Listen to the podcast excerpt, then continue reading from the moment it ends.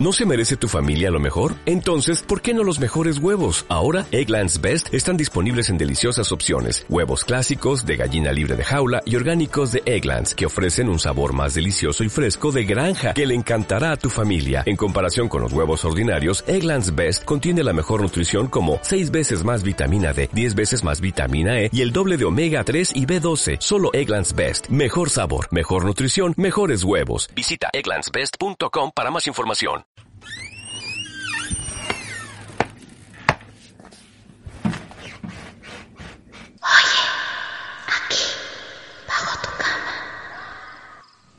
Esto es Terror Nocturno.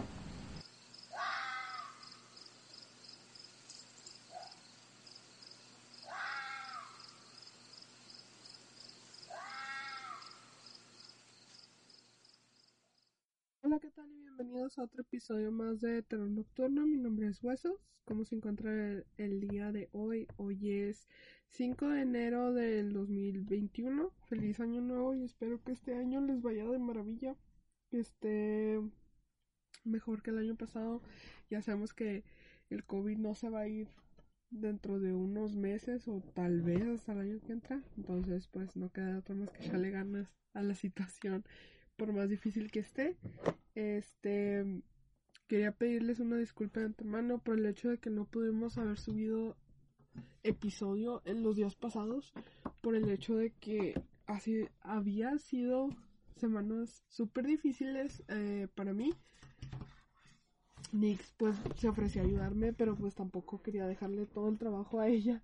Este me la pasaba trabajando todos los días desde mañana hasta noche. Entonces pues por esa misma razón ni siquiera había tenido tiempo para hacer uh, mi, mis papeles, o sea, la información, lo que usualmente escribo. Y tener tiempo de grabar el podcast hasta ahora que tengo días de descanso. Lo iba a hacer ayer, pero ayer tuve un día también bien ocupado, no necesariamente con el trabajo, pero sí con, con la vida.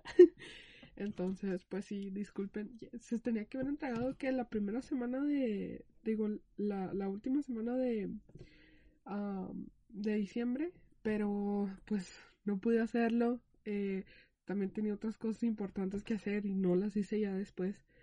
Entonces, pues sí, ni siquiera había, ni siquiera había, apenas hasta ahorita, tenido chance de comentarles en Facebook, no habrá episodio, apenas hasta ahorita. Entonces, pero ya estamos de regreso y ya vamos a regresar a transmisión regular, que son cada dos semanas. Antes de empezar, quería comentarles unos pequeños unos, uh, detalles que he estado haciendo, que he estado trabajando. No le he comentado nada a Nix por el simple hecho de que quería que fuera sorpresa. Pero eh, me metí a ver videos de la gente que les manda cartas a las personas que están en prisión. Entonces, pues dije, bueno, pues hay, hay que intentarlo para ver qué es lo que pasa, ¿verdad? Eh, comencé a buscar así como que a qué persona mandarle y ir checando eh, página por página cuál era el delito de esta persona y dónde se encontraba. Y pues obviamente que en México no puedo hacerlo, pero aquí en Estados Unidos sí, sí pude. Eh, encontré a varios. Creo que ahorita ya van, uh, si no estoy mal equivocada, van cinco cartas que mando a diferentes personas que están presas, ¿verdad? Dos de ellas ya me contestaron, las otras, no, las otras tres no me han contestado. Si no me contestan, pues ni modo. Eh, una de ellas eh, comenzó a comentarme de su vida personal, ¿verdad?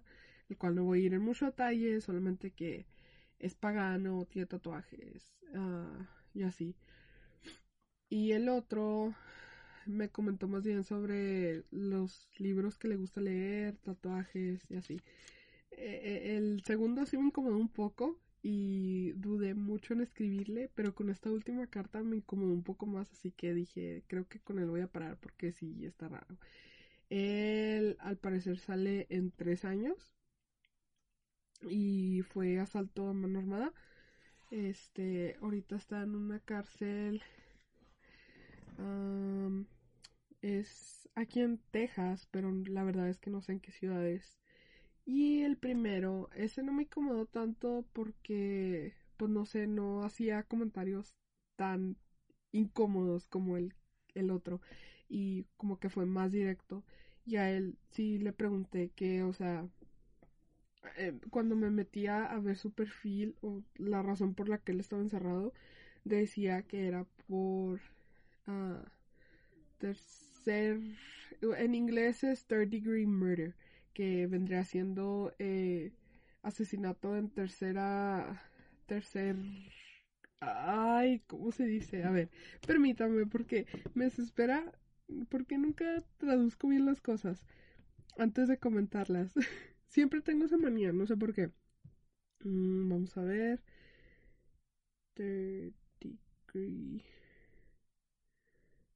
Mm, oh, mm, asesinato en tercer. Tercer grado. Y sale hasta el 2031. 2031 algo que sí me sacó mucho de onda es el hecho de que sí me dijo, oh, este, cuando salga de aquí, quiero ir a tu ciudad, quiero conocerte ya. no, porque ya por ese tiempo iba a estar muy lejos de aquí, así que no se puede. Este, y pues yo le pregunté bien directota cuál era la razón por la que él estaba encerrado y me dijo que por haber matado a una persona, por el deseo de haber matado a una persona, al cual no me quedó claro, le voy a le voy a mandar una tercera carta para que me explique más a detalle.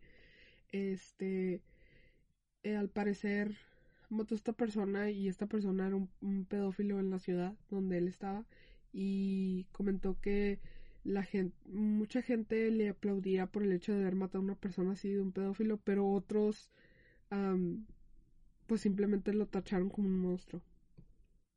El cual pues sí y no, ¿verdad? Eh, pienso que de alguna manera deberían de hacer legal el hecho de darle muerte a la gente pedófila, pero por otra parte pues mucha gente dice son seres humanos, bla, bla, bla. Yo estoy, yo estoy en contra de eso, así que... Entonces, eh, me dijo eso, que, eh, que, lo hizo por eso.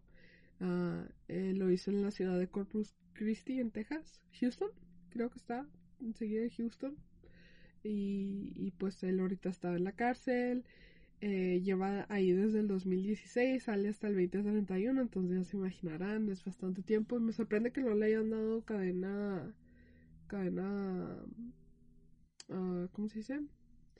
Uh, Ah, pues sí, o sea, de por vida o pena de muerte. Pero la verdad es que no sé si aquí en Texas es permitido la pena de muerte. La pena de muerte, la peda de muerte. Imagínate andando bien desafanado y... ah, ya, perdón. Este, la pena de muerte. Eh, y pues sí.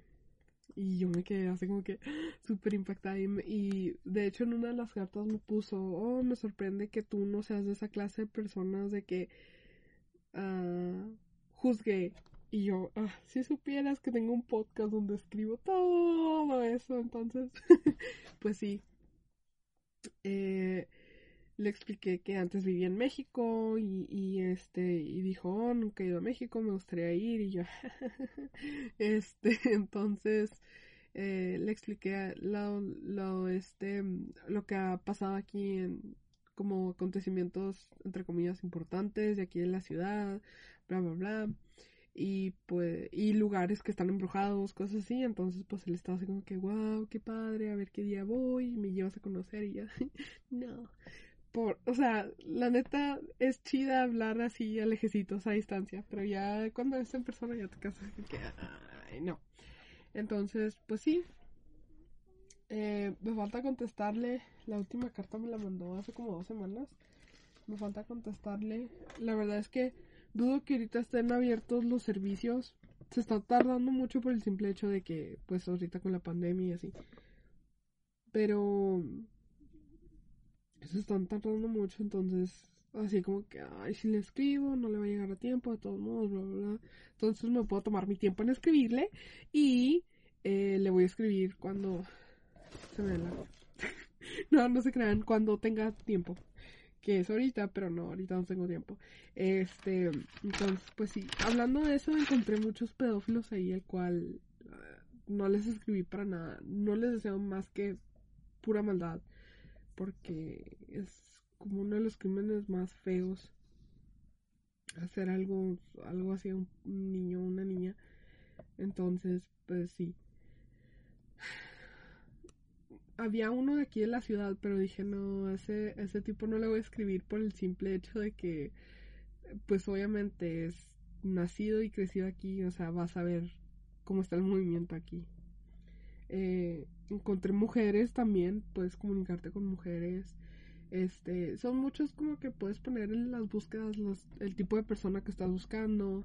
Eh, le puedes poner que sean cristianos, que sean este católicos, eh, la edad, cuánto tiempo llevan, el tipo de crimen y así y así. Entonces pues yo nada más me metí para, para indagar, pues, y terminé con, con estos tipos.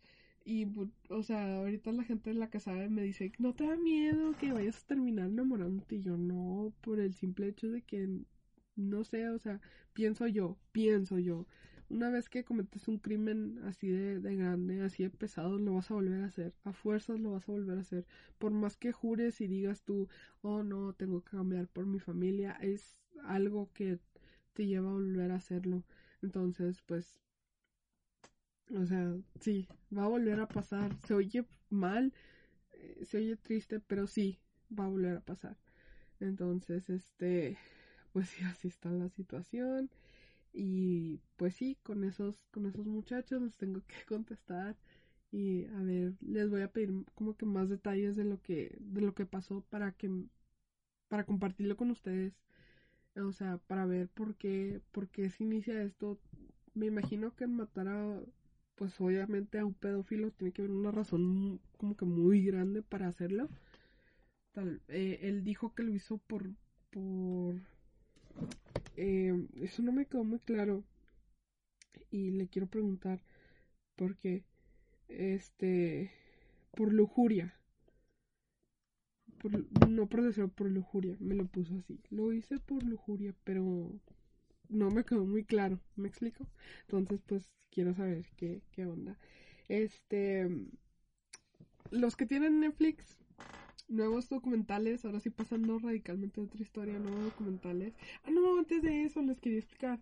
Últimamente se ha descubierto mucho pedófilo en la aplicación TikTok. Eh, ahorita estaba viendo, leyendo el caso de un muchacho que tiene 14 años y abusó de su hermana de 5.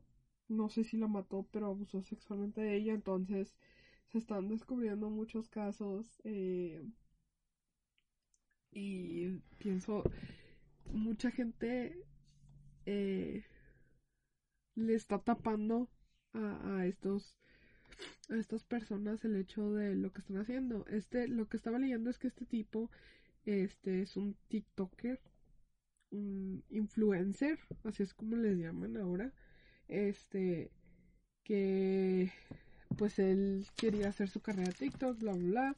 Y pues el tipo abusó de su, de su, de su hermana de 5 años. Y eh, está haciendo, disculpe, está haciendo un, un video de una, ay, ¿cómo se llama? De un, como que está pidiendo perdón a sus seguidores y a sus papás. Y los papás están llorando y él se queda así como que, ven lo que está pasando, hicieron a mis papás llorar y bla, bla, bla. Y yo estoy así como que, amigo, es obvio, o sea, es la vergüenza. Y si, y si lloran por ti, o sea, no, no te están viendo más que como una persona que les está trayendo dinero a la casa. Porque cuando haces, cuando creas videos, bla, bla, bla, lo que sea, obviamente que las plataformas te pagan. Y es lo que está pasando con este tipo. Entonces, yo digo que los deberían de colgar. Así simple y sencillamente, o les cortan los huevos o los cuelgan. Entonces, este. Y pues, sí, o sea, él está leyendo su disque carta de disculpa, de que está muy apenado. Y luego de repente los papás empiezan a llorar y, y voltea a la cámara y dice: ¿Están viendo? Está. Esto está haciendo llorar a mis padres. Y como que, pues es obvio, güey, o sea, no chingues violaste a tu hermana de 5 años, ¿cómo no quieres que, pase eso? O sea, qué pinche asco, la neta.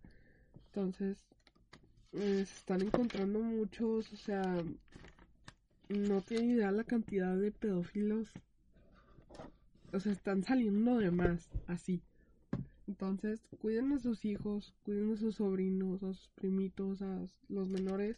Revísenles bien qué es lo que ven en el teléfono porque en serio nunca saben.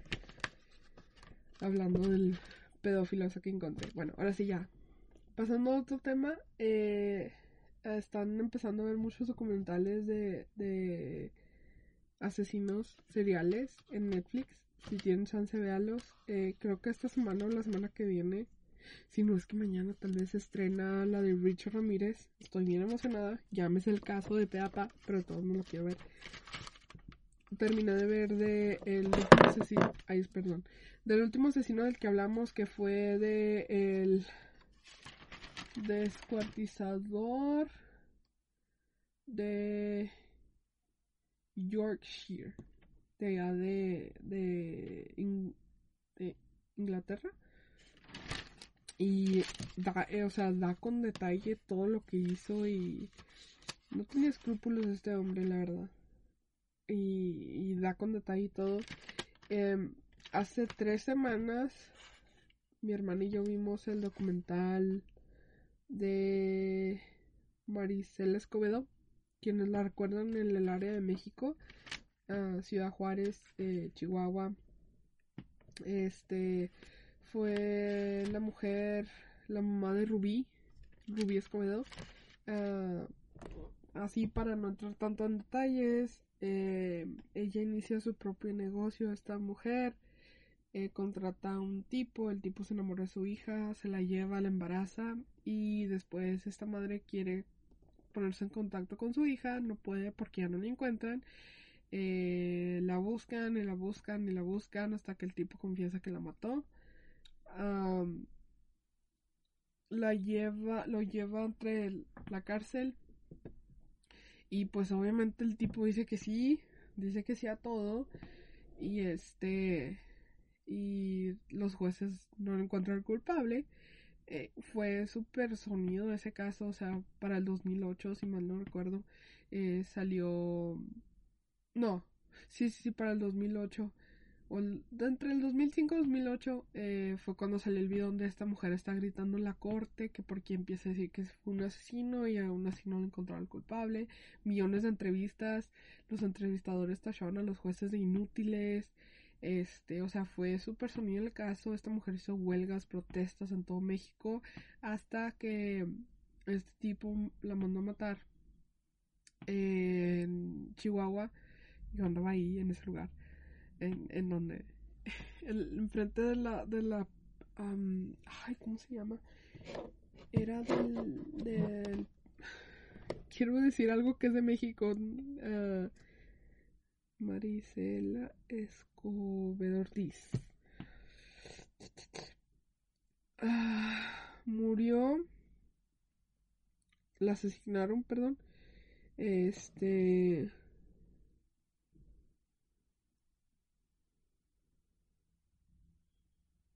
¿Dónde está?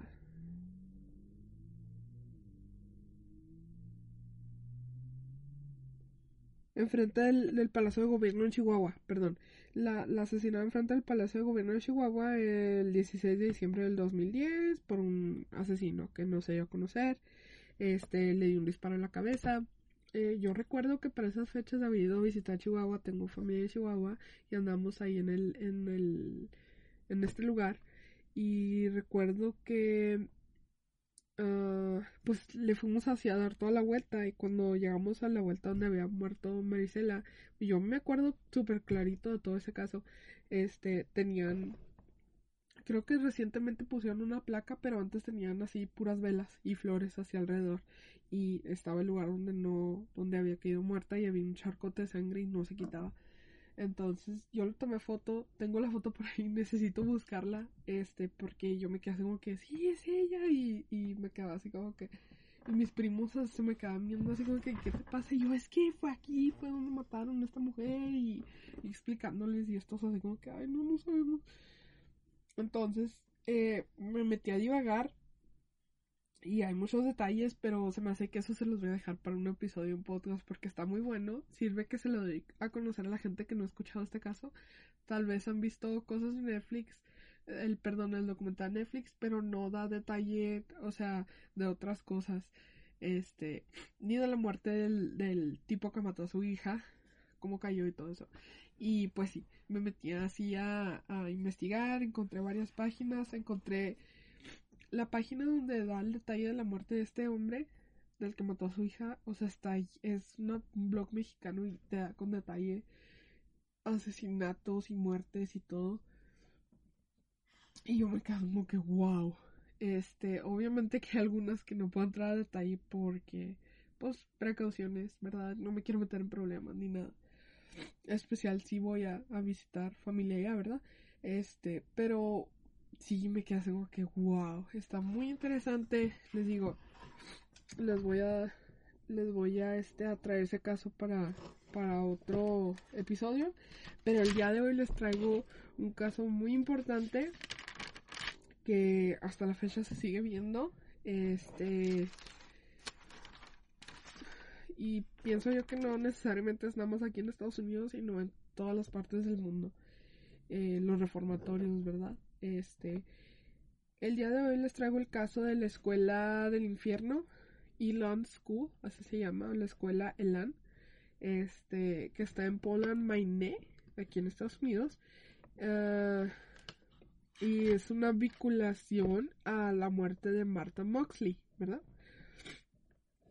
Eh, toda esta información la encontré de Murderpedia, Wikipedia y Reddit, que Reddit tiene un foro dedicado única y especialmente para esta escuela por el simple hecho de el trauma que dejó a todas estas personas.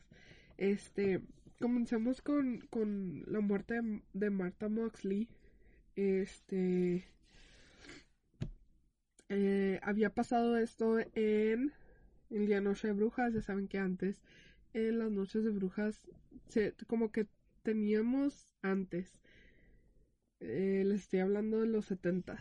Bueno, yo todavía no nacía, ¿verdad? Pero antes como que se tenía un poquito más de libertad. Mm, obviamente se hacían más travesuras, o sea...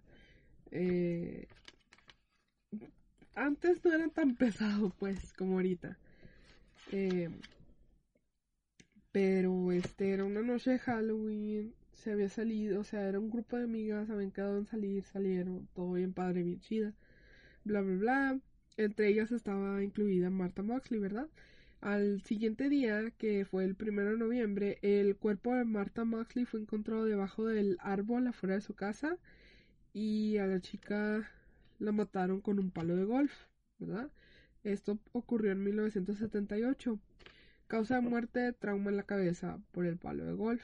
Este, para esto se conocía que había alguien cercano de alguna manera a Martha Moxley y fue Michael Skeiko. Eh, que me puse a indagar y a escuchar podcasts acerca de este caso. Y Michael Skeiko es. tiene un vínculo, una relación con los Kennedy. Entonces, este. Pues ya se imaginarán el poder que tenían. No sé si todavía lo tengan en ese entonces. Y era así como que no, o sea, él es bien portado, bla, bla, bla. Él no, o sea, no tiene nada que ver. Este, Michael Skiko eh, desde muy joven perdió a su mamá. Así que él y, y su hermano quedaron huérfanos. Y pues, o sea, comenzaron, eh, o sea, obviamente él desde muy pequeño tuvo que madurar muy pronto y comenzó a ser una persona difícil, una persona rebelde. Entonces se creía que era así como que, pues tengo en esos tiempos los Kennedy, pues obviamente, uff. Eh, y pues él se creía tener bastante poder. Pero para esto la, la familia decide mandar a Michael Skiko a la escuela Inland eh, fue el primer niño en ser mandado a esta escuela. Y esta escuela es un reformatorio, es una escuela para chicos problema, pues. Eh, me puse a investigar cuál era el precio de, de esta escuela mantener a sus estudiantes. En los 70 eran 44 mil dólares. Que ahora en los, en los años, eh, bueno, en, los, en esta década, pues, en los años 20, no, no 20, de 20 para arriba, pues, 20, 20 para arriba, son 250 mil dólares al mes, lo cual es bastante. Esta escuela fue abierta por ah, Gerard Davidson, Davidson, Gerard Davidson y Joe Ritchie. Este, Joe Ritchie, bueno, esta, esta escuela comenzó como un centro de rehabilitación para drogadictos en los 70 eh, por Joe Ritchie, que lo único que encontré fue que fue molestado por su maestra de ciencias desde una edad muy pequeña y a los 15 años se hizo adicto a la heroína. es italiano americano y se dice que estaba vinculado con la mafia desde la primaria. Y por el doctor Gerald Davidson, que estudiaba psicología y psiquiatría para niños. Eh, entonces, pues obviamente que empezaron como, una, escuela, centro de rehabilitación y luego lo hicieron escuela en 1978. Eh, estaba sobre un campo de caza, de cacería. Y albergaba niños de 12 a 18 años. Este, voy a ir por varias listas de lo que se hacía, eh, de lo que le hacían a los niños de todo lo que pasaba porque sí está, sí está feo. Este, primero los niños pasaban por humillación eh, y esto era para poder romper a los niños. Eh, obviamente, pues la psicología y eso y ambos, ambas personas estaban de acuerdo a que hicieran este tipo de cosas. Eh, obviamente los niños era no tenían maestros los maestros eran los propios niños, pero los que llevaban más tiempo ahí, los más grandes. Lo que hacían era que les se ponían a gritar de uno al otro, este, y obviamente trabajos pesados como uh, lavar baños, eh, pues barrer, trapear, limpiar ventanales, o sea, hacer todo. Eso era lo que hacía. Y estas tácticas se basaban en niños cuidando niños. Este, el staff no hacía nada al respecto más que observar.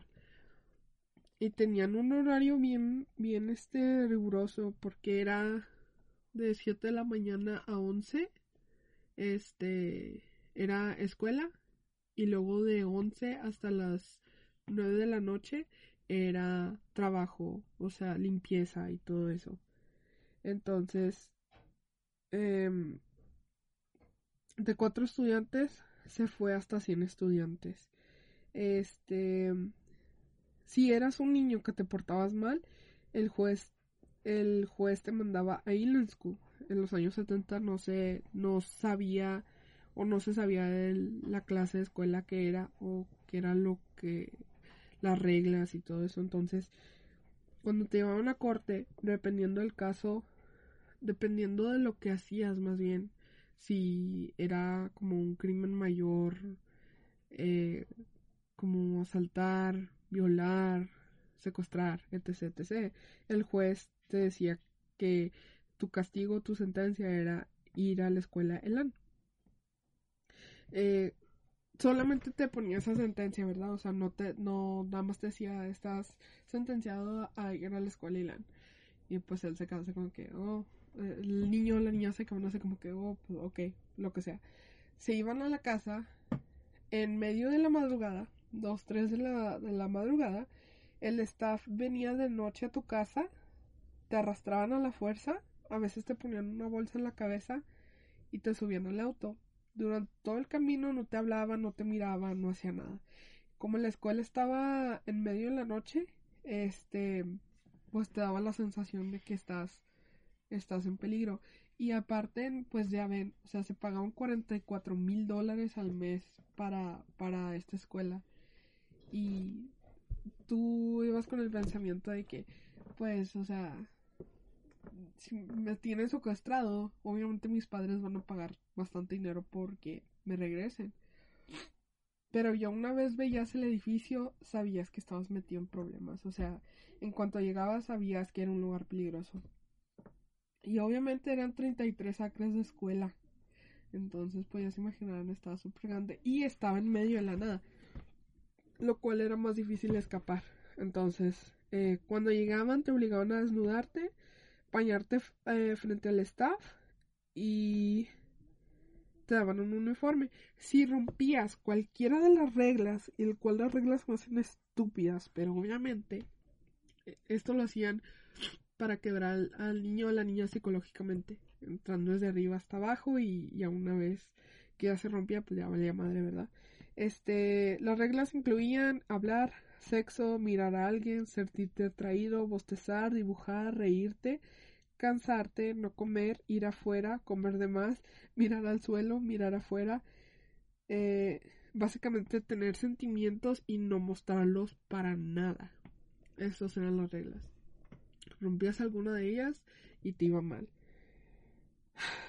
Este, y una nota que puse aquí era que todos los nuevos estudiantes, a fuerzas, por más que no lo hicieran, tenían que fallar. De alguna manera u otra, eh, el staff los mismos niños iban a ver un defecto, una falla en ti y ya, o sea, ya inmediatamente ibas a fallar. Entonces, eh, pues ya les había comentado que era una escuela que albergaba niños de 12 a 18 años. Me imagino que los, obviamente los de 18, bueno, dependiendo, si yo me imagino, si tendrías como 6 meses ahí, te hacían parte del staff. Eso no, no encontré mucho detalle. Este, pero si venías ya con 17 y 18, pues obviamente que te iban a partir la madre y cooperabas y te hacías de parte de ellos o ya te fregaste. Este... No, pues literalmente no podías escapar y los nuevos eran asignados a hermanos mayores. Que eran los que ya me imagino que tenían más tiempo ahí. Eh, aquí tengo el horario, ya lo encontré. Ok, so entonces a las 8 a.m. era levantarse, te tenías que levantar a huevo te gustara o no, te tenías que levantar. Eh, limpiar, o sea, trabajos laborales, obviamente. Este. Ah, barrer, trapear, limpiar, lavar. Te daban de 5 a 8 minutos. Perdón. Te daban de 5 a 8 minutos para comer, o a veces era de 1 a 4 minutos para comer. Y tenías que, así, así. O sea, no te permitían más, no te permitían menos. Y eso de uno a cuatro minutos era dependiendo de cómo se sentían los del staff. O sea, si se sentían a gusto, si estaban felices o si ya por alguna mínima estúpida razón los hiciste encabronar, ya valiste madres. Este, de 7 a 11.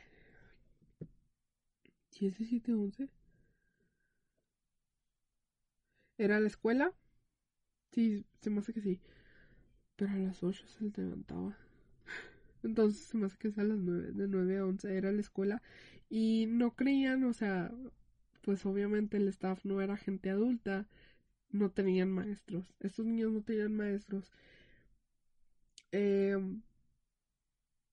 básicamente lo que era era que tú eras tu propio maestro, tú te dabas tus propios exámenes, tú te calificabas a ti mismo tomabas un libro, copiabas, te dabas un examen, ya dependiendo si pasabas o no, pero no tenías maestros.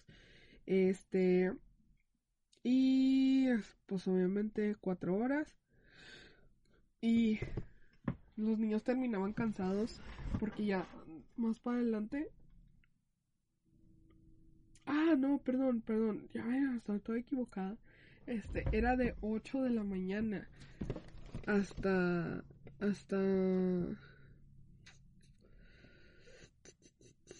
Quiero pensar que como faltando 10 minutos para las 7.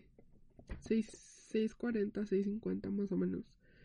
De 8 de la mañana hasta las 6 te ponían a trabajar. Trabajos laborales y luego ya después de las 7 pm hasta las 11 este hacías lo de tu escuela 11 12 creo que muchas veces dependía si te levantaban temprano o no. De cómo se sentía, de cómo se sentía el staff, te levantaban temprano o no. Y aquí lo que encontré era que te daban de comer de más o te daban de comer menos. Dormías de más, dormías menos. Y así era más fácil romperte. Ah, está bien horrible esto. Eh, el staff incluía búhos de la noche, ah, night owls, así les, les llaman en inglés, este, quienes revisaban los cuartos. Tenían libretas con ellos para tomar notas malas y a fuerzas tenían que ser malas de los estudiantes. ¿Y por qué esto? Porque si no llevaban suficientes notas, los búhos de la noche eran castigados. Entonces, a fuerzas tenían que encontrar algo malo en cada estudiante. Y ese reporte lo entregaban ya cuando ya, pues obviamente ya al siguiente día. Y dependiendo del número de páginas o el número de palabras, la verdad es que no sé en qué se basaban, este, se decidía si iban a ser castigados o no. Pero todos tenían que tener algo malo. Este, los que eran castigados usaban esas, uh, déjenme lo traduzco. Quería saber. Lo apunté aquí en inglés. Straight jackets son esas, este, a ver, straight, chaqueta, dice chaqueta sobre cubierta, son de esas eh, chaquetas que te ponen cuando te meten al, al psiquiatra, al psicólogo, que te tienen los brazos así como en X y los tiene amarrados atrás a la espalda para que no te a hacer daño. Este, te ponían una de esas o era evitar el comer. Este, el comer o te mandaban a una esquina como si fueras un niño pequeño y ahí te quedabas. Si no, dependiendo del tipo de ah, regla que rompiste, ya ellos se basaban en algo más fuerte, que es como confinamiento solitario, que, que podía durar de dos, dos a tres días, dos o tres días hasta meses en confinamiento solitario. Güey, eso ni en la cárcel hacen, o sea, en la cárcel dependiendo de lo que hagas te dan, yo creo que máximo te dan como dos semanas, pero nunca se pasan del mes, así que, por niños. Eh, podían meter desde niños más portados hasta aquellos que se unían a las protestas o marchas que se hacían en aquellos tiempos. Porque recuerden, son los años 70. O sea, empezó el movimiento hippie, los punks, o sea, eh, el rock, empezaron muchas cosas. Y no sé si ya lo habíamos discutido este una vez, a Nix y yo, pero también era de que. Uh, según esto se decía que el, eh, la gasolina te afectaba de alguna manera y eso hacía que te volvieras violento en aquellos tiempos porque estaba como que más concentrado con más químicos.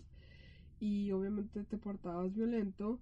Entonces obviamente si si tu familia te veía con este comportamiento pues no le quedaba más de otra más que mandarte a un reformatorio. Eh, era eso si te volvías hippie eh, si no querías entrar a la a la fuerza, o sea, er, eran cosas, pequeñas cosas así que ellos decidían que lo mejor para ti sería entrar a la, escuela. Entonces, eh, se dice que habían, pues, obviamente niños súper desesperados. Eh, porque sí, pues los estaban quebrando y esto hacía que les dieran, me imagino yo, mucha ansiedad. Y pues sí, los estaban quebrando literalmente, por eso es que eran desesperados. Este, otro de los castigos, otro de los dos castigos que se hacían en esto, esto, esto en serio me da a mí como que, oh, ñañaras y ansiedad. Eh, uno de ellos era una junta general, ¿verdad? Ok, que es una junta general. Todos los niños de la escuela, todos, todos. A, a quien ya no encontré hasta cuántas personas eran eh, al principio les comenté que de 44 niños pasaron a 100, pero ya después ya no supe cuánto cuántos estudiantes tenía ya a este tiempo. Este, entonces eran todos los niños de la escuela, iban a un corredor. Eh, tenían al niño que se había portado mal o que había roto las reglas en medio y tenían un palo de escoba. Este palo de escoba dividía o ponía como una semibarrera al niño que estaba siendo castigado y al todos los niños de toda, de toda la escuela, ¿verdad? Este, Entonces, como comenzaba, era que todos los niños de toda la escuela tenían que gritarle al niño castigado. O sea, tenían que gritarle puras madres, literalmente, mentarle a la madre, o sea, cosas. Y, y si esta gente o el staff veían que estos niños no lo hacían bien, iban a ser castigados. Y aquí básicamente lo que pasa es que es tu oportunidad de hacer lo que el staff o los mayores quieren que hicieras. Esa es una. Este, el otro se llama, o se llamaba, perdón, el aro o the ring. Este, y esto era que si la administración observó que la Junta General no era suficiente, te mandaban al aro. ¿Qué es el aro? Bueno, el, ah, en el aro básicamente lo que tenías que hacer era pelear con otros niños, uno tras otro, sin tener descanso alguno. Te daban unos guantes de box y era pelea tras pelea, tras pelea, tras pelea. Este, pues obviamente que estás peleando ahí por tu supervivencia y eh, pelea tras pelea tras pelea. O sea, imagínense qué horrible. Y eran niños. Solamente hubo una fatalidad en el aro. Y esto fue a Phil Williams. Este tenía nueve. Eh, cuando su padre, quien era un, abusivo, eh, escaló hasta tal punto que dejó un estado vegetal a su madre. entonces fue adoptado junto con su hermana y este comenzó con problemas de ira. Tenía muchos, tenía severo, severo problemas de ira. Entonces, uh, su familia adoptiva decidió que lo mejor fue mandarlo a la escuela para que se reformara. Este, y estando en la escuela era una persona que seguía siendo súper abusiva, le gritaba al staff, o sea, no seguía las órdenes, rompía reglas. Entonces fue forzado a entrar al aro. Eh, tuvo varias peleas con varios niños hasta que los golpes lo mataron. Eh, uno de ellos fue, aquí lo noté, uh, trauma en la cabeza y el staff o la escuela le avisó a la familia y le dijo que había sido por una infección y pues la familia no presentó cargos ante la escuela. O sea, así como que bueno, pues ya se murió y animó. Entonces, pues sí. Está bien grueso este rollo. Eh, la única manera que te permitían uh, o la forma de comunicación con tu familia era primero comenzar por una carta. En la carta tú tenías que, que mandar primero una pidiendo perdón y explicando cómo es que la escuela te ayudaba a que fueras una persona mejor portada.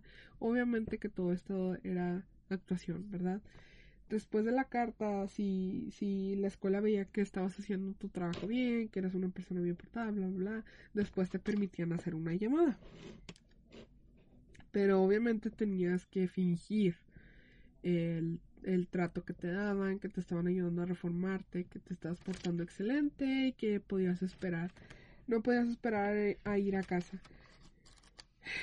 La, el staff vigilaba, leía las cartas y vigilaba las llamadas. Si ellos se daban cuenta de que tú habías cometido un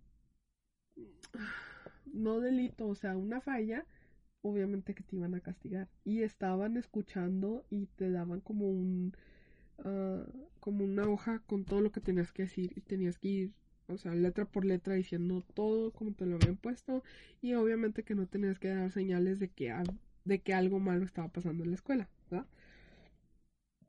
Este, y pues así la familia se lo creía. Y más por el simple hecho de que uh, te rompían diciéndote, recuerda que la única uh, explicación de la que porque estás aquí, de la cual estás aquí, es por tu familia, porque ellos quieren que estés aquí, lo cual no es, no es verdad, hasta cierto punto. Este, hubo niños que escaparon de la escuela. En 1979, un niño de 16 corrió por 15 kilómetros. No, perdón, eran 15 millas. A ver. Miles. Fueron 15 millas. No manches. 24 kilómetros. Yo entre 10 segundos ya me estoy muriendo. Corrió todo eso porque, recuerden, o sea, era un campo de casa, cacería, como se le diga. Este. ah, se fue y se escondió en un restaurante, un policía lo encuentra y pues estaba pensando en entregarlo, pero cuando se percató de sus moretones y cicatrices, decidió dejarlo en una parada de autobús para que él solito se fuera a su casa. Y el policía jamás dijo nada, nunca presentó cargos, nunca comentó el haber, el haber visto al niño, bla, bla, bla. Este... Hay estudiantes que no tuvieron la misma suerte. En 1993, Don Marie Born de 17 años, escapó y decide regresar a casa a Pensilvania. En marzo 21 de ese mismo año, decide irse con un trailero James Robert Cruz, quien abusa sexualmente de ella y la estrangula y la deja en una orilla de la carretera. Eh, este tipo era un asesino serial. Lo habían estado rastreando porque había dejado ocho, ocho personas muertas. Entonces, de esos rastreos, obviamente que lograron con, de alguna manera como que vincularlo con la escuela y fue cuando se comenzaron a hacer investigaciones porque ya se les hacía muy raro. Este hay un niño que logra comunicarse a, casa. Este, cuando su mamá contesta, su madre describe que su hijo tiene una voz como robótica. Y se le hace muy raro el hecho de que su hijo esté actuando de esa manera, ¿verdad? Entonces eh, está insistiéndole al marido, decirle que deberían ir a ver solo por precaución y deciden llegar a la escuela, una visita sorpresa, este y la escuela está así como que explicando explicándole al hijo de que tiene que decir todo lo que se le dijo que dijera si no iba a ser severamente castigado una vez sus padres se fueran. Este al niño se le dan obviamente esas instrucciones, sale, le dice mamá, todo está bien, estoy bien, nada está pasando, este, yo me siento mejor, bla, bla, bla. Eh, le dan como cinco minutos, viene el staff por él, se lo lleva, lo lleva a que continúe, continúe haciendo lo que estaba haciendo y después ese mismo staff regresa por él y se lo llevan. Y el niño pues obviamente está asustado. Salen de la escuela y lo avientan afuera de esta. Este, lo que había pasado era que la mamá, pues estaba, o sea, después de que lo vio, se percató que algo no andaba bien y decide sacarlo de una buena vez de la escuela. Se lo llevan, eh, el niño no dice nada, no comenta nada al respecto, jamás se hacen cargos. Este, en 1975 un distrito logra sacar a cinco niños por abuso. Este y en 1979 se logra sacar a cinco niños. En 1980 la corte decide que ya no va a mandar más niños a la escuela por el simple hecho de que se ha visto muchos reportes de abuso en esta. Y en 1991 se abre el caso de Marta Maxi, quien lo habían dejado fuera de, de este del camino por el simple hecho de que nunca se tuvo a un culpable. Quedó helado el caso en pocas palabras. Eh, no se resolvió por 16 años, ¿verdad? Entonces, este una asociación de abogados comenzó a investigar el caso hasta que el 9 de enero del 2000, todavía sigue la escuela abierta, ¿eh? El 9 de enero del 2000, Michael Skakel, del que fue la persona a la que le hablé al principio, eh, fue arrestado por la muerte de Martha Moxie porque unos estudiantes de esta misma escuela lo escucharon decir que fue él quien la mató. Eh, que comenzó a decir que él había sido el culpable de la muerte e incluso que en una de esos uh, tiempos se hizo uh, la Junta General y muchos de estos eh, estudiantes, compañeros de él, le gritaban al respecto de, de la muerte de Marta, de Marta Moxley. Eh, Joe Ritchie, que fue el que inició la escuela, o sea, se, obviamente, pues, el niño tiene conexiones con Kennedy, pues, obviamente, ay, estoy usando mucho esa palabra, y disculpen, este, se iba a poner del lado del niño, ¿por qué? Porque los Kennedy, recuerden que los Kennedy son reptilianos, que un día nos van a matar igual que los Clinton. bueno, esa es otra historia, ¿verdad? Pero nos van a matar. Bueno, pues nada más Estados Unidos, a todos los demás les va a valer madre este se puso del lado de él y dijo que no es cierto, que fue un accidente, bla, bla, bla. En el 2002, el junio 7 del 2002, fue declarado culpable por la muerte de Martha Moxley, ¿verdad? Este, Joe Ritchie murió de cáncer en un hospital de Portland, Maine, en el 2001. Tenía 54 años, tenía uh, estado, estaba en la etapa cuarta de cáncer. Este, por aquí tengo más notas. Espérenme, denme chance. Este, la escuela fue dejada a la segunda esposa de Joe Ritchie, quien esta solamente dijo que iba a eliminar el aro. O sea, amiga, hay mucho más abuso y tú nada más vas a eliminar el, el aro, ¿eh? No, hombre, tu contribución a esto es, uff, implacable. Este, el estado de Maine decide cerrar la escuela en abril 4 del 2011, güey, o sea, 2000, pinches 11, hace 10 años acaban de cerrar la escuela y empezó en los 70. Este, 39 de aquellos estudiantes que estaban en aquella escuela han cometido suicidio, otros han cometido crímenes mucho más grandes obviamente pues no quedaron bien después de todo el abuso que les dieron. Este se reporta que hubo abusos sexuales a los estudiantes de gente que no era que de gente que no pertenecía al staff y eran amigos de Joe Ritchie. Ay, no. Este, y hasta la fecha se siguen reportando, em, obviamente ya en otros reformatorios, eh, que muchas escuelas y o reformatorios continúan con estas mismas condiciones y los estados no hacen nada. O sea, la misma violencia, maltrato físico, abuso mental, etc, etc, etc. Entonces, pues, o sea, pues la escuela cerró. Y comencé a indagar un poquito, a buscar. Hay un documental de esto, si, por si quieren así como que más adentrarse a esto. Este, hay un documental de la escuela LAN. Mm, se llama... Ay, ¿dónde está? Por aquí lo tenía. La última parada. Y este... Y... No, estoy... Perdón, no estoy segura si está en Netflix. Perdón, o la puedes encontrar en YouTube. Entonces, me metí a indagar a, a Reddit para buscar más detalles y esta es una lista de lo que uno de los ex estudiantes de esta escuela puso este para que uh, ¿cómo se dice? O sea, para exponer más a la escuela y que esa se cerrara.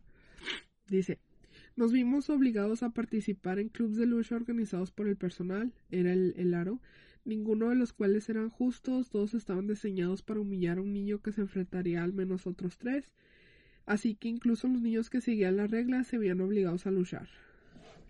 En el nombre del bien, güey. Eh, los niños que intentaron rebelarse o ser... Uh, o sea, que pensaban libremente, fueron arrojados a una habitación de aislamiento donde tuvieron que permanecer durante meses seguidos. Tuvieron que dormir por la noche en un colchón sucio en el piso de la sala de aislamiento. Se les trajo el colchón a la medianoche y se despertaron alrededor de las 7 de la mañana. Todos nos vimos obligados a realizar un ritual llamado reunión general, lo que les estaba comentando eh, donde toda la casa, 60 más niños y niñas, le gritaban a un niño que estaba detrás de una escoba. Muchas veces fueron detenidos por la fuerza por otros estudiantes, para que tuvieran que aceptar el castigo. O sea, ni hacían nada y ya se chingaron. La educación se consideraba un derecho, pero quienes nos ganamos el derecho todavía nos robaban la educación. La escuela era de 7 pm a las 11 pm, sin tareas, sin exámenes, sin proyectos. La clase de matemáticas consistió en tomar un libro de matemáticas y entregarle al maestro al menos una página de trabajo. Las otras horas 12, las otras 12 horas del día consistían en un constante acondicionamiento y lavado de cerebro. Al principio obviamente lo rechazamos, pero luego sería como un, un trato. No podrá ascender en rangos del programa para ganar más derechos hasta que pueda demostrar que es un buen candidato para un mayor lavado de cerebro. Con el tiempo se convirtió en tu responsabilidad comenzar a adoctrinar a los residentes más nuevos básicamente a ti seis meses antes, tenías fuerza y no fuerza. No se permitía que los no fortalezas hablaran, interactuaran o se comunicaran de alguna manera con otros no fortalezas o no fuerza. Se necesita un mínimo de seis meses para ganar el título de fuerza. A algunos niños les tomó años ganar fuerza, otros nunca lo hicieron. Elan ganó dinero basándose en la cantidad de tiempo que le llevó graduarse del programa debes tener un mínimo de siete promociones antes de ser candidatos para la graduación. Cada promoción tomó un mínimo de tres meses y el 90% de los niños nunca pasó de la quinta promoción. Estos niños tuvieron que esperar hasta que cumplieran 18 y pudieran, firmar legalmente su salida. Otros niños se quedaron después de cumplir los 18, lo cual es un verdadero testimonio de la efectividad del lavado de cerebro. Recuerdo que un tipo tenía 23 años. Tu nivel en la escuela secundaria no reflejó en absoluto tu capacidad para dejar Ilan. Me vi obligado a hacer mi último año de secundaria dos veces, aunque técnicamente terminé después del primer año de último año. Los miembros del personal eran principalmente exalumnos que fueron contratados por Elan después de graduarse del programa. Muchos llegaron en BMWs y obtuvieron ingresos de seis cifras. Ninguno de ellos tenía un título en psicología, educación, trabajo social, etc. Muchos de ellos nunca fueron a la universidad. Se revisaron todas las cartas enviadas por los padres. Muchos de nosotros tuvimos que escribir muchos borradores diferentes hasta que fueran aceptados. todas las llamadas telefónicas a nuestros padres fueron monitoreadas se nos permitió unos 15 minutos a la semana y la persona que monitoreaba la llamada tenía su mano sobre el botón de colgar como un recordatorio constante de nuestra realidad. No se nos permitió escribir ni recibir cartas hasta que obtuviéramos el derecho. Esto podía llevar seis meses o más. Cuando alguien se enteró de dónde estaba y me escribió, mis cartas sin abrir se rompieron, frente a mí como motivación para avanzar en el programa güey, qué fuerte, güey. La neta. Este, a ver, permítanme. O sea, tienen. Y estos son de hace. Este, este, uh, ¿cómo se dice? foro se abrió hace cinco años. Cinco pinches años. Este. Hay, muchos sobrevivientes que dicen que estuvieron ahí en el 98. Uy, en el 98, en el 98 yo, yo estaba, no sé. Ay, güey. Eh, aquí muchos les preguntan a ellos que si nunca, o sea, quisieron como escaparse. Este, y muchos decían que están en medio de la nada. Eh, aquí le preguntan a uno que si nunca, que porque, cuál era la razón por la que... A ver, déjenme se los traduzco. ¿Cuál era la razón por la que tus padres te enviaron a, a esta escuela? Dice, mi madre falleció de cáncer cuando yo tenía 8 años, dejando a mi padre como padre soltero con dos niñas. A pesar de su trabajo ejecutivo en la banca, desarrolló un problema con la bebida y nos descuidaba a mi hermana y a mí, y nos arrojaba dinero si queríamos su atención. Si tenía 15 años no nos llevábamos bien, básicamente no podía soportar verlo, o sea, suicidarse. Teníamos peleadas, gritos todo el tiempo. Era más fácil culparme por los problemas y pagar para hacerlos desaparecer. Estaba desconcertado cuando más tarde me acusaron de ser un de ser un adicto a las drogas, un, un prostituto infantil cuando nunca había tocado una droga ni había hecho nada sexual con un niño. Fue cuando decidieron mandarlo a esta escuela. Pues sí, obviamente, y recordemos que era gente que tenía dinero y podía pagar buenas cifras por tenerlos en esta pinche escuela. Órale, que acabo de encontrar que había una escuela similar aquí en Texas. Era una academia. ¡Wow! Lo voy a investigar. Eh, ¿Qué más? Vamos a ver. Ay, es que... Diga, cosa se regresa. Wow. ¿Y saben por qué se desató todo esto? Porque hace poco, no sé si ustedes lo vieron, se desató el hecho de que Paris Hilton, si es que la siguen o no, dijo que había una escuela donde los maltrataban y hacían este tipo de cosas y luego comenzaron a salir más actrices, uh, actores a decir que sí, que eh, esta escuela era así, así, así, y que quién sabe qué, y que hacían eso y que hacían lo otro. Entonces comenzó a desatarse todo esto y salió la historia de esta escuela. Este. Uh, aquí una, una persona que dice que estudiaba ahí dijo que ella nunca nunca vio nada de como un asalto sexual de la, del staff a estudiantes este pero fue forzada a un examen ginecólogo de ginecología. A ver, permítame. Es que nada más traduje ese porque se me, se me hizo así como que muy parecido a las reglas y quería compartirlo con ustedes. Ok.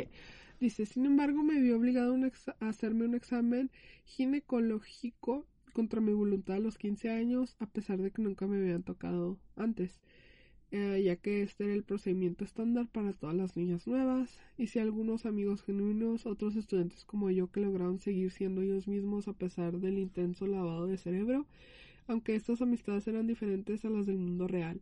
No podíamos actuar demasiado amistoso el uno con el otro por ser tomados por el temor a ser acusados de tener un contrato. Recuerdan lo que les hacían, eh, no me mantengo en contacto con nadie, principalmente por mi trastorno de estrés postraumático. Ay, güey. Sí, es que eso, o sea, es obviamente que van a quedar traumados estos pobres niños. Uh, les digo, les hacen preguntas que, o sea, ¿por qué nunca, nunca hicieron nada? Acabo de encontrar. Oigan, oigan esto, oigan esto, para gente de México. Wow. Esperen, esperen, déjame lo traduzco. Esto suena a casa por el mar. O sí, casa por el mar administrada por la WWASP, Asociación Mundial de Escuelas Especializadas en México. Estuve encerrado y torturado ahí durante 11 meses, soportando muchas de las mismas cosas que tú.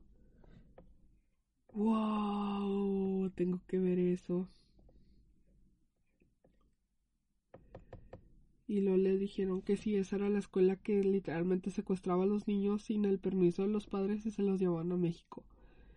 Ah, dice que esta persona dice que conoció a un hombre que estaba en esa escuela. Eh, que era un, un, o sea, una persona mala, pero cuando regresó, o sea, terminó terminó demasiado mal, o sea, mala en cuestión de te hacía bullying, te hacía grosería, le gritaba a sus papás, bla, bla, bla. Pero cuando regresó, o sea, regresó ya completamente mal, así mal. Wow. Los Cebetis también. Ah, no sé. Yo sí he leído muchas cosas de los Cebetis.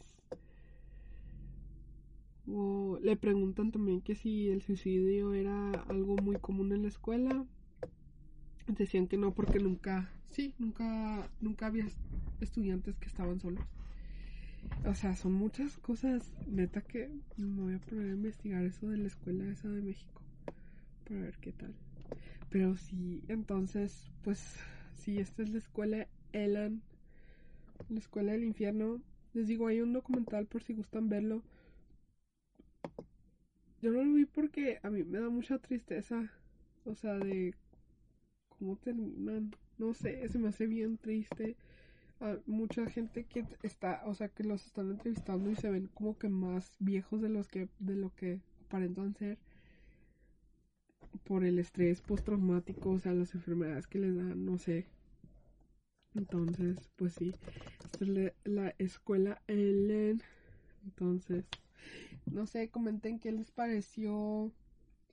Eh, la verdad es que estuve escuchando muchos podcasts para hacer este episodio y buscando información.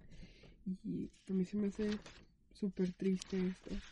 Este, no se les olvide compartir, comentar y dar un like. Este, dejar sus comentarios en ya sea en la plataforma madre o en Facebook, en el grupo. Este, como nos encuentran en Facebook, facebook.com diagonal terror nocturno 13 y ahí está un botón para unirse al grupo este donde compartimos más información este o más detalles o fotos más más difíciles. Entonces pues sí eh, página madre ebooks nos encuentra en Spotify en Apple Podcast o Apple Radio y en otras muchas plataformas. Nada más busquen ahí terror nocturno y pues sí, este también me quiero disculpar porque últimamente pues ya habíamos comentado antes Nix y yo de que yo soy la que me encargo más de fantasmas y cosas así y ella se encarga más de asesinos. Pero últimamente me ha costado mucho buscar cosas de asesinos, no digo, perdón, de fantasmas. No he podido encontrar algo que digas tú, Stack Brown.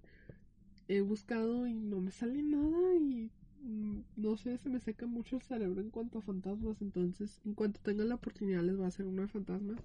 Este, pero para el siguiente voy a pensar a ver de qué hago.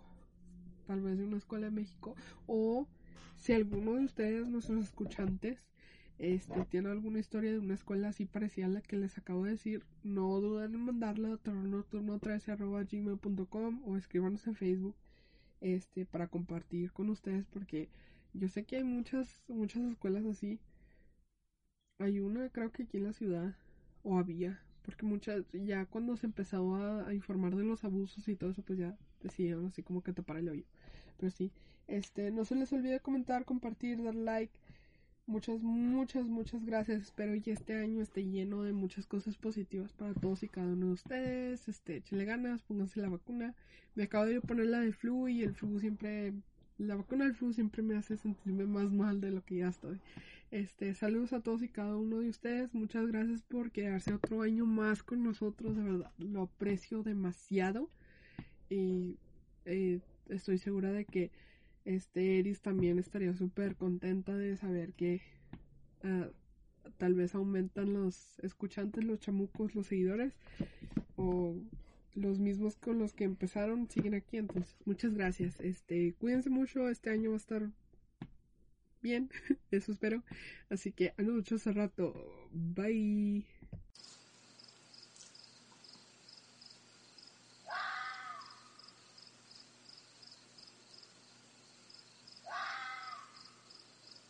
Recuerda revisar bajo tu cama antes de dormir.